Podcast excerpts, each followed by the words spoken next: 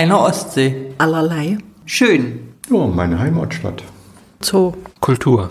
Stadtgöttin Lipsia. Vielfältigkeit. Seenlandschaft. Lerche. Löwe. Musik. Bund. Goethe. Die Stadtbibliothek. Na, habt ihr schon erkannt, wo eure heutige Folge Bücheralarm herkommt? Gar nicht so einfach, oder? Oder doch? Hier sind Caro und Caro aus der schönen Leipziger Stadtbibliothek. Uns gibt's schon ganz schön lange, seit mehr als 300 Jahren. Aber so alt sind unsere Bücher, Filme und so weiter natürlich nicht. Für Kinder und Jugendliche gibt es hier viel zu entdecken. Zum Beispiel könnt ihr hier die Rätsel des Wetters mit unserer Wetterbox lösen und ganz nebenbei auch einen Tresor knacken. Nach Schätzen zum Ausleihen könnt ihr in unserer Kinder- und in der Jugendbibliothek stöbern, bei Veranstaltungen und Ferienangeboten mitmachen oder ihr nutzt die gemütlichen Leseecken überall, um in fremde Welten zu reisen. Das Reisen ist in unserem heutigen Podcast übrigens ein großes Thema. Wir haben heute hier in der Kinderbibliothek, kurz Kibi, unser Zelt aufgeschlagen und freuen uns darauf, euch ein tolles Buch vorstellen zu können. Moment mal, Caro. In der Umfrage vorhin, da wurden ja so einige Dinge genannt. Allerlei, Lärchen und Goethe. Ich glaube, das müssen wir kurz erklären. Ja, das sind tatsächlich alles Dinge, die wir mit unserer Heimatstadt verbinden. Also das Leipziger Allerlei ist gemischtes Gemüse. Erbsen, Möhren, Spargel und so weiter. Und die Leipziger Lärchen sind keine Vögel oder Bäume, sondern ein sehr leckeres Gebäck mit Marzipan. Die gibt es das ganze Jahr über, auch wenn Marzipan natürlich auch gut zur Weihnachtszeit passt. Fehlt nur noch Goethe. Von dem Dichter habt ihr bestimmt auch schon gehört. Johann Wolfgang von Goethe hat einige Jahre in Leipzig gelebt. Er soll gesagt haben, Mein Leipzig lob ich mir, es ist ein klein Paris und bildet seine Leute. Und wie es der Zufall will, spielt das Buch, das wir euch heute vorstellen möchten, auch in Paris. Das Buch heißt Die Muskeltiere und die große Käseverschwörung. Ute Krause hat das Buch nicht nur geschrieben, sondern auch liebevoll illustriert. Das heißt, sie hat die Muskeltiere, ihre Abenteuer und Paris gezeichnet. Erschienen ist das Buch im CBJ Kinder- und Jugendbuchverlag. Ich weiß ja nicht, wie es euch geht, aber mein erster Gedanke war, Muskeltiere? Hießen die nicht anders? Aber ihr habt schon ganz richtig gehört. Es geht um die Muskeltiere. Der Name stammt von Ute Krauses Sohn. Der meinte damals die Musketiere aus Frankreich. Muskeltiere ist in dem Zusammenhang vor allem witzig, da ich da erstmal an Elefanten, Nashörner oder Eisbären denken musste. Aber auf dem Einband sieht man vier niedliche Nager mit Degen. Die Muskeltiere sind die Feinschmeckermäuse Picandou und Pomme de Terre, die liebe Rattendame Gruyère und der superschlaue, lispelnde Hamster Bertram von Backenbart. Picandou, Pomme de Terre und Gruyère. Falls euch die Namen irgendwie bekannt vorkommen, ist das bestimmt kein Zufall. Denn Picandou beispielsweise heißt mit vollem Namen Picandou Camembert Saint-Albret. Das sind drei verschiedene Käsesorten, die er ganz besonders liebt. Ganz schön viele Namen für einen kleinen Mäuserich. Und vor allem lecker. Gruyère ist auch ein Käse und Pomme de Terre heißt Kartoffel. Ihr merkt schon, Essen spielt eine gar nicht so kleine Rolle in die Muskeltiere und die große Käseverschwörung. Übrigens ist es schon der fünfte Band in der Muskeltierreihe. Und wie immer erleben die vier Freunde viele Abenteuer, helfen neuen Freunden, wo sie nur können und lernen viele neue Dinge. Am Anfang steht aber eine Reise ins Ungewisse.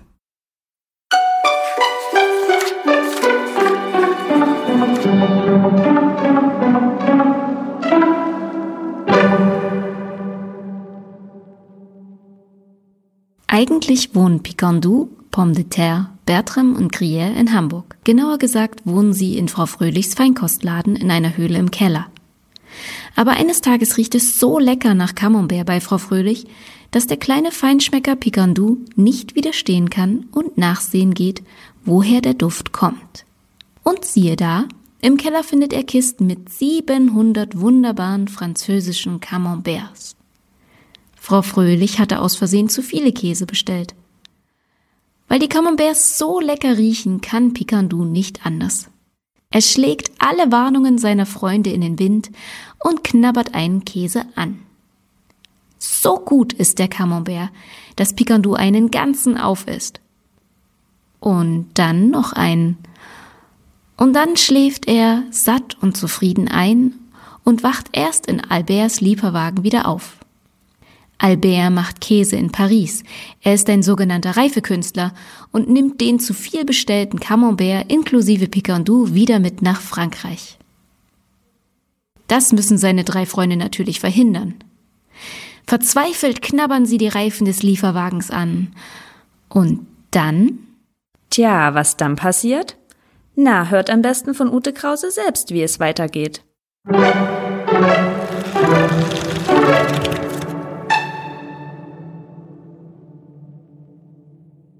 Drei Muskeltiere schlichten bedrückt in den Innenhof zurück. Doch sie hatten kaum die Ausfahrt durchquert, als ein lauter Schuss durch die Straße hallte. Erschrocken sprangen sie hinter das Tor und warfen sich zu Boden. Die Ladentür wurde aufgerissen. Was war das denn? rief Frau Fröhlich. Vielleicht ein Banküberfall, antwortete Margarete ängstlich. Komm, schließen wir lieber ab. Das noch, ein Banküberfall, flüsterte Gruyère. Was für ein schrecklicher Tag. Pomme de terre war zur Ausfahrt zurückgetrippelt und lugte auf die Straße. Komm sofort zurück, schalt die Rattendame. Pomme de terre wollte sie nicht auch noch verlieren. Der aber blieb, wo er war und wandte sich triumphierend zu Bertram. Gratuliere, Digga. So, du was denn? Dein Plan hat geklappt. Äh, was denn für ein Plan? Das war kein Schuss, sondern ein Autoreifen, der geplatzt ist. Pomme de terre deutete mit dem Daumen zur Deichstraße. Da hinten steht er. Ein bisschen schief, wie sich das bei einem Platten gehört. Tatsächlich war der Lieferwagen am Ende der Deichstraße zum Stehen gekommen. Bertram sprang sofort degenschwenkend los. Oh, vielleicht ist es doch kein so schrecklicher Tag, rief er erregt, bremste aber hastig ab, als er den Lieferwagen erreichte und bedeutete den Freunden, sich zu verstecken. Ganz in seiner Nähe kniete Albert und hantierte mit einem riesigen Schraubschlüssel am Rad mit dem kaputten Reifen. Ein Werkzeugkasten stand geöffnet neben ihm und am Wagen lehnte ein niegelnagelneuer Ersatzreifen. Warum lädt er denn den Käse nicht aus, wie du gesagt hast? flüsterte Gruyère. Bertram blickte nervös zwischen den verschlossenen Hecktüren und Albert hin und her. Eben schien noch alles wie am Schnürchen zu klappen. Und jetzt das. Albert tauschte inzwischen die Reifen aus und schraubte die neuen an. Bald würde er fertig sein. Und was dann? Pomme de terre, der die langen Gesichter der Freunde bemerkte, stieß sie sanft in die Seite. Ich habe eine Idee, wie wir eventuell zu Picandu kommen können. Wirklich? Na dann, worauf warten wir? rief der Hamster leise und Gruyère nickte ihre Zustimmung. Kommt! Der Mäuserich raste auf den Werkzeugkasten zu und sprang hinein, dicht gefolgt von Bertram. Gruyère ablaste. Was um hundert Teufelskatzen? zischte sie. Im gleichen Moment erhob sich Albert, um sich zu strecken. Und Gruyère blieb nichts anderes übrig, als ebenfalls in den Kasten zu springen. Was soll das denn? rief sie erschrocken. Albert wird die Werkzeugkiste und den alten Reifen gleich in den Kofferraum tun, erklärte Pomme de terre. Und schon sind wir im Wagen. Das läuft immer so. Ich kenne mich da aus, wegen meinem Cousin vierten Grades, der in der Autowerkstatt wohnt. Aber, begann Gruyère, da warf Albert den Schraubenschlüssel in den Werkzeugkasten und klappte den Deckel mit dem Fuß zu. Die Muskeltiere saßen im Dunkeln. Sie drückten sich zwischen Rohrzangen und Schmirgelpapier in eine Ecke und spitzten die Ohren. Öffnete Albert da gerade tatsächlich die Heckklappe? Der Werkzeugkasten wurde angehoben und mit einem Ruck abgestellt. Die Muskeltiere purzelten übereinander. Gruyère landete auf Bertram und der auf Pomme de terre, der empört einen leisen Quietscher ausstieß. Eine Tür schlug zu und es wurde still. Dieser Teil des Plans hatte schon mal geklappt. Sie warteten einen langen Moment und weil sich draußen regte, stemmten sie sich gemeinsam gegen den Deckel und klappten ihn auf. Sie hatten erwartet, dass es um sie herum nach Camembert duften würde. Doch es roch muffig und nach alten Schweißfüßen. Wo sind wir? flüsterte Gruyère. Jedenfalls nicht bei Pekandu, stellte Pomme de Terre fest, der als erster aus der Kiste krabbelte. Gleichzeitig wurde wieder die Tür geöffnet und zugeschlagen. Im Halbdunkel erkannten die Muskeltiere ein Stück von Alberts Hosenbein und seine Tonschuhe. Kann es sein, dass wir unter dem Vordersitz sind?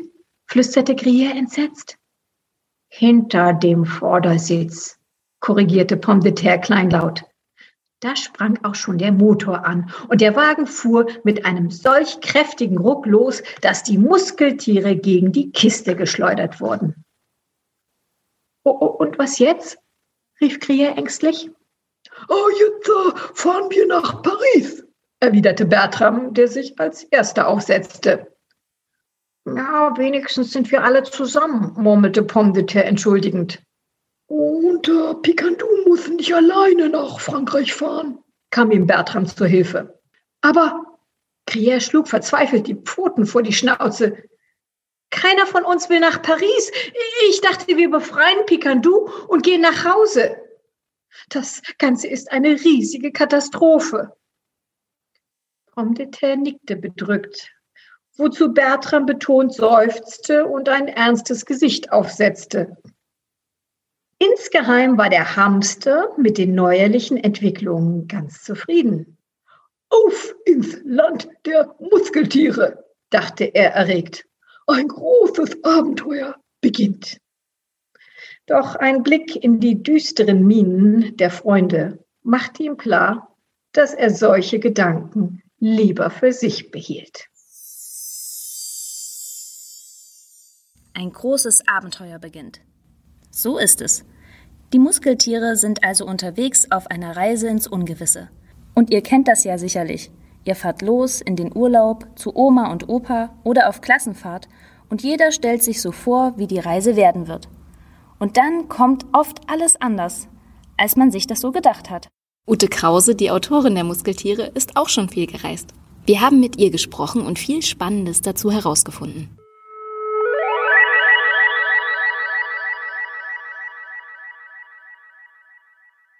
Ich habe gelesen, dass du als Kind unter anderem in einem Internat in Indien gelebt hast. So ähnlich wie bei Harry Potter oder Honey und Nanny. Und für viele deutsche Kinder ist das ja eher etwas, das sie aus, eben nur aus Büchern kennen. Wie war das damals für dich?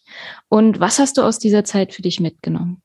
Also ganz ehrlich, der Anfang war erstmal wirklich hart, ne? weil man muss sich vorstellen, ich äh, war erst drei Monate in Indien das war schon an sich, wenn man aus Deutschland kommt, eine ganz andere Welt, in die ich da hineingetreten bin.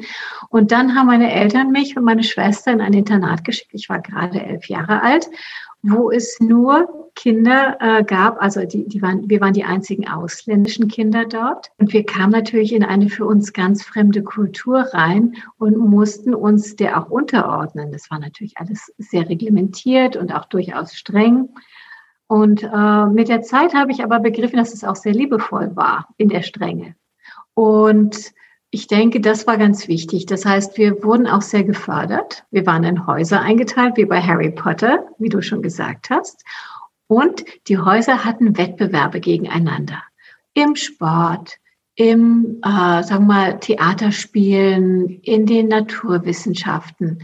Denn in irgendeiner Sache ist jedes Kind besonders gut. Also das glaube ich einfach. Na, andere würden mir da vielleicht widersprechen, aber jeder hat so seine Sachen, die er besonders gerne macht und wo er dann auch gut ist. Bei mir war das das Zeichnen.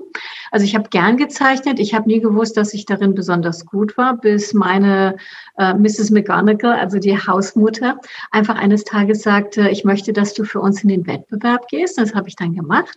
Und äh, wir mussten dann ein paar Stunden zeichnen und dann wurde ausgesucht, äh, wurden die Gewinner ausgesucht und die Schule traf sich ein paar Wochen später in der Aula.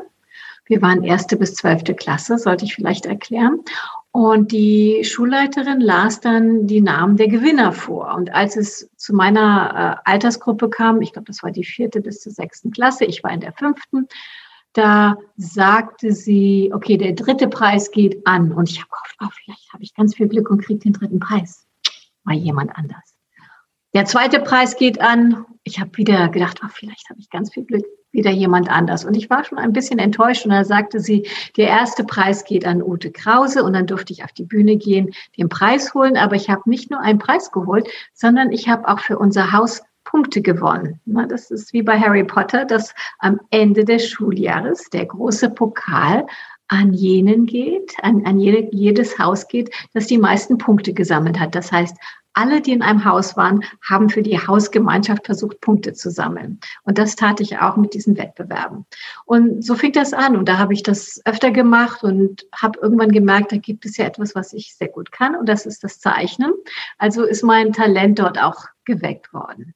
Und ich denke, die andere Sache, die passiert ist, ist, wir waren noch gar nicht lange auf dem Internat, da, da, da begann der Krieg zwischen Indien und Pakistan. Und in so einer Zeit konnte ich als Kind sehr schlecht einschlafen. Es gab damals keine Handys. Ich habe also nicht gewusst, wie geht's meinen Eltern. Ich hatte länger nichts von ihnen gehört. Und äh, in der Schule gab es ein Telefon, wo die Eltern anrufen konnten. Das taten sie aber nicht. Und ähm, man wartete dann auf Briefe von zu Hause. Ja, und weil ich so schlecht einschlafen konnte, fing ich an, mir Geschichten auszudenken. Jeden Abend stellte ich mir irgendwas vor, irgendein Abenteuer. Und bald konnte ich diese Geschichten ganz deutlich vor meinem inneren Auge sehen, wie ein Film, als ob ich selbst direkt in diesem Film drin war. Ich konnte die Kinder hören, ich konnte alles riechen und so. So genau konnte ich mir die Sachen vorstellen. Und je mehr ich das übte, je mehr ging das. Und manchmal waren die Geschichten für mich so spannend, dass ich richtig verärgert war, dass ich dann eingeschlafen bin. Und am nächsten Tag, wenn mal ein bisschen freie Zeit war, setzte ich mich manchmal in eine Ecke, machte so die Augen zu und wollte wissen, wie geht die Geschichte weiter. Und da habe ich, ohne es zu merken, geschult, äh, mir Sachen genau in meinem Kopf vorzustellen. Also das visuelle Gedächtnis sagt man dazu. Und ganz oft, wenn ich jetzt zum Beispiel ein, also illustriere, sehe ich die Bilder in meinem Kopf und zeichne sie ab. Wenn ich meine Bücher schreibe, ist das auch wie ein Film. Also ich kann meine Figuren sehen und sehen, was die machen und was als nächstes quasi passiert, obwohl ich natürlich schon die Handlung im Kopf habe. Die Frage hat sich mir auch gestellt, ob zuerst die Bilder in deinem Kopf da sind oder zuerst die Geschichte. Ich habe auch beim Lesen das Gefühl gehabt, dass die Bilder, also dass das sehr bildhaft ist alles. Also ich konnte es mir sehr gut vorstellen. Und das ist ja dann, äh, wie du erzählt hast, so eine Art Fantasiereise gewesen, die du gemacht hast, mhm. schon äh, als Kind, als du nicht reisen konntest, aber das kannst du ja jetzt. Ja. Ähm, und bist auch immer viel gereist. Äh, was bedeutet denn das Reisen für dich? Ach, das ist eigentlich was Herrliches. Es ist in Bewegung sein, es ist nochmal die Sinne neu wecken, äh, Länder kennenlernen, Menschen kennenlernen, ähm, wo, wie soll ich sagen, jeder hat ja eine andere Art äh, zu leben, ne? eine andere Art, äh, wie er die Welt sieht. Na, das drückt sich in den Geschichten aus, die in jedem Land erzählt werden. Das drückt sich im Essen aus oder äh, in der Art, wie Häuser gebaut werden, in der Landschaft, wie leben die Menschen in ihrer Landschaft und so weiter. Und das habe ich schon als Kind sehr spannend gefunden, denn wir haben in vielen Ländern gelebt und auch als Erwachsene liebe ich das bis heute. Reisen ist ja mhm. momentan mhm. nicht immer möglich. Ähm, war es dir deshalb wichtig, im fünften Band mit den Muskeltieren mal aus Hamburg wieder auszubrechen? Ja, ich dachte, zu der Zeit gab es ja, weil es gibt ja auch die, es gibt die kleinen und die großen Bände. Und dann dachte ich, irgendwie ist es vielleicht mal an der Zeit, dass die Muskeltiere ein bisschen auch mal woanders hinkommen, außer nur in Hamburg. Ne, im, Im zweiten, zweiten Band sind sie natürlich auch mit dem Schiff auf Reisen und mal kurz in Ägypten auf Land. Aber die meiste Zeit sind sie doch zu Hause. Und äh, deswegen kam Paris und es ist natürlich naheliegend. Frankreich ist das Land der diversen Käsesorten. Und ähm, ja, ich dachte, da, das ist doch ein Paradies für die Muskeltiere. Da sollten sie unbedingt mal hin. Wie bist du denn darauf gekommen, Nagern die Hauptrollen in deinen Büchern zu geben? Also zuerst war in dem Fall der Titel da, die Muskeltiere, denn mein Sohn sagte das, als er früher äh, mit seinem Degen gespielt hat, dass er ein Muskeltier sei. Das fand ich super. Und ähm, das fand ich so toll, dass ich dachte, ich schreibe eines Tages ein Buch, das heißt Die Muskeltiere. Und da musste ich überlegen, wer sind die Muskeltiere? Und dann kam ich zu dem Schluss, erstmal dachte ich, ja, es hätte ja eine Giraffe sein können, ein Elefant, ne, weiß ich was. Ne? Und ich war eines Tages auf Lesereise in Hamburg und war in der Speicherstadt und hatte noch ein bisschen Zeit, ging dort spazieren, sah die schicken Penthouse-Wohnungen, also die Dachgeschosswohnungen, die dort gebaut wurden. Und dann dachte ich, mein Gott, da könnte doch eines meiner Figuren wohnen. Und so kam ich auf den Hamster Bertram. Und dann hatte ich noch etwas mehr Zeit und geriet auch in die Deichstraße und sah dort ein kleines Feinkostgeschäft und dachte, oh, da könnte doch der andere Held wohnen, Pikandu. Und so kam eines zum anderen und dann dachte ich, ja, zu einem Hamster und einem Mäuschen passen am ehesten eine weitere Maus und dann natürlich die Ratte. Und so sind die Figuren nach und nach zu mir gekommen. Was mir beim Lesen der Käseverschwörung besonders aufgefallen ist, ist der Einfallsreichtum und die Hilfsbereitschaft von den Vieren. Also auch wenn es manchmal schief geht oder sie sich nicht immer ganz an die Regeln halten. Da war meine Frage, äh, dürfen die Muskeltiere das eher als wir Menschen, sich mal nicht an die Regeln halten? Äh, nein, überhaupt nicht. Ich glaube, man muss immer abwägen und das tun die Muskeltiere ja auch. Also wenn sie sich nicht an die Regeln halten, dann machen die das auf eine Art und Weise, wo sie anderen dabei nicht wehtun oder ihnen schaden, ne? sondern da geht es immer darum, äh, zu helfen und ein möglichst gutes Ende für was immer gerade passiert her, herzuführen und dann auch die Regeln dafür zu brechen. Hast du denn eine Lieblingsaktion der Muskeltiere, so aus den vergangenen Büchern? Zum Beispiel, wenn der Bertram den anderen erklärt, was Weihnachten eigentlich ist, indem er sagt, ja, da stellen die Menschen halt, äh, da, da ist ein Kind geboren worden und immer wenn ein Kind geboren wird, ne, wird ein Baum im Haus aufgestellt und dann eine der anderen fragt, boah, das heißt, wenn man fünf Kinder hat, dann hat man ja einen ganzen Wald im Wohnzimmer. Ne? Sowas macht dann immer Spaß, ne? nochmal einen anderen Blick auf unsere Menschenwelt zu werfen.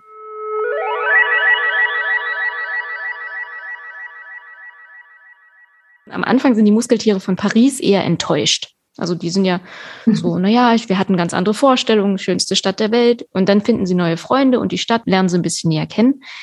Ist das auch deine Erfahrung beim Reisen oder beim Umziehen, dass man erstmal so ein bisschen enttäuscht ist? Die Erfahrung habe ich auch gemacht, ne? dass man denkt, oh, das ist ja total schäbig hier, was die Muskeltiere erstmal in Paris denken, weil sie da in diesem Innenhof landen. Ne? Und dann, wenn man auch die Menschen kennenlernt, die dort leben, wer Freundschaften schließt, äh, im Alltag entdeckt man plötzlich die Schönheit und den Reichtum. Die Reise nach Paris war ja nicht die erste Reihe der Muskeltiere. Was planst du denn in der Zukunft für die vier? Bleiben die zu Hause oder gehen die wieder auf Reisen? Also die nächsten zwei Bände spielen tatsächlich in Hamburg. Ne? Es erscheint wieder im Frühjahr ein neues Buch. Äh, das wird, glaube ich, ganz lustig, weil äh, Hamster Bertrams Fähigkeit, schreiben und lesen zu können, äh, wird bald von den Haustieren der Umgebung entdeckt, die natürlich auch öfter Forderungen an ihre Besitzer haben. Die sind unzufrieden mit dem Trockenfutter, was sie zu Hause kriegen. Die Katze möchte, dass die Katzenkiste zweimal die Woche gereinigt wird, nicht nur einmal oder der Hund, der äh, drei Stunden Spaziergang fordert und dann werden auch die Wünsche immer exzessiver, also immer größer, die die Tiere an ihre Besitzer haben. Also das sind alles Elemente, die in dem neuen Buch stattfinden werden und das spielt in der Deichstraße und in der Umgebung. Und äh, es gibt noch ein Buch, das ich gerade schreibe und äh, das, äh, das wird auch sehr lustig. Also da will ich noch nicht zu viel verraten, weil das ganz neu ist, aber das spielt auch in Hamburg.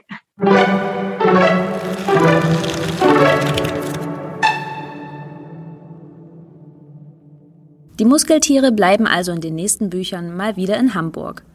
Momentan ist das mit dem Reisen ja sowieso recht schwierig. Deshalb fand ich Ute Krauses Idee, in der Fantasie zu reisen, so toll. Wir wollten es uns natürlich nicht nehmen lassen und haben Ute gebeten, uns einmal mit auf eine Fantasiereise zu nehmen. Ich habe ein paar Lose vorbereitet, ganz schön viele sogar. Vor mir liegen drei kleine Losberge. Damit es nicht ganz so schwer wird, habe ich die Lose eingeteilt in Verben oder Tunwörter, in Adjektive oder auch Eigenschaftswörter und in Substantive oder auch Hauptwörter. Da würde ich jetzt jeweils eins mhm. ziehen und dann gucken wir mal, ob wir eine Geschichte daraus machen können. Das erste Wort ist schleichen. Das kann man wahrscheinlich nicht sehen. Schleichen. schleichen. Ja. Genau, das wäre das Verb. Dann haben wir hier, ich rasche mal ein bisschen, das Adjektiv heimlich. Oh, das passt gut zusammen. Ja, sehr gut. Und äh, als allerletztes, der größte Haufen ist der Substantivhaufen. Das wäre jetzt Fußspuren. Ah, okay. Eines Tages äh, oder eines Nachts genau genommen, als die Musketiere schon längst in ihrer Höhle eingeschlafen waren, war ein einziger wach. Und das war Pikandu. Wie üblich knurrte sein Magen und knurrte noch mehr, sodass der Mäuserich schließlich dachte, ach, was? Und er schlich zur Höhle hinaus, er schlich durch den Geheimgang im Waschbecken, durchs Abflussrohr und kam dann schließlich ähm, in den Innenhof. Er wollte gerade zum Müllsack gehen, als er eine Fußspur sah. Ganz frisch war die Fußspur, denn es hatte vor kurzem erst geschneit. Es schneite sogar immer noch, sodass Picandu ahnte, dass wem immer diese Fußspur gehörte, doch ganz sicherlich noch in der Nähe sein musste. Was nun? Er zögerte. Er hatte Hunger. Der Müllsack schien zum Greifen nah, aber da waren diese frischen Fußspuren im Schnee. Konnte er es riskieren, selbst durch den Schnee zu laufen, auf, diese, auf den Müllsack zu, ohne dass ihm was geschah? Also nahm er seinen Mut zusammen und so schnell er nur konnte, schlich er Richtung Müllsack. In dem Moment sah er, wie jemand durch die Tür ging. Scheibenkleister, dachte der Mäuserich und erstarrte vor Schreck. Wer immer das war, kam jetzt mit schnellen Schritten auf den Müllsack zu. Pikandu, eine graue Maus müsst ihr euch vorstellen, mitten im Schnee, ist nicht zu übersehen. Was nun? Pikandu bewegte sich nicht. Er blieb reglos stehen. Der Mann beugte sich über ihn hinab und sagte, oh, vielleicht hat ein Kind hier sein Spielzeug stehen lassen. Er wollte gerade sich hinabbeugen und Pikandu hochheben, da öffnete sich ein Fenster und seine Frau rief von oben, und hast du alles gefunden, was wir für heute zum Essen noch brauchen? Ja, ja, na dann beeil dich, komm schnell hoch. Und zum Glück wandte sich der Mann ab, ging wieder ins Haus. Pikandu erreichte sicher den Müllsack. Er hatte noch ein herrliches kleinen Snack, bevor er wieder in die Höhle zurückschlich.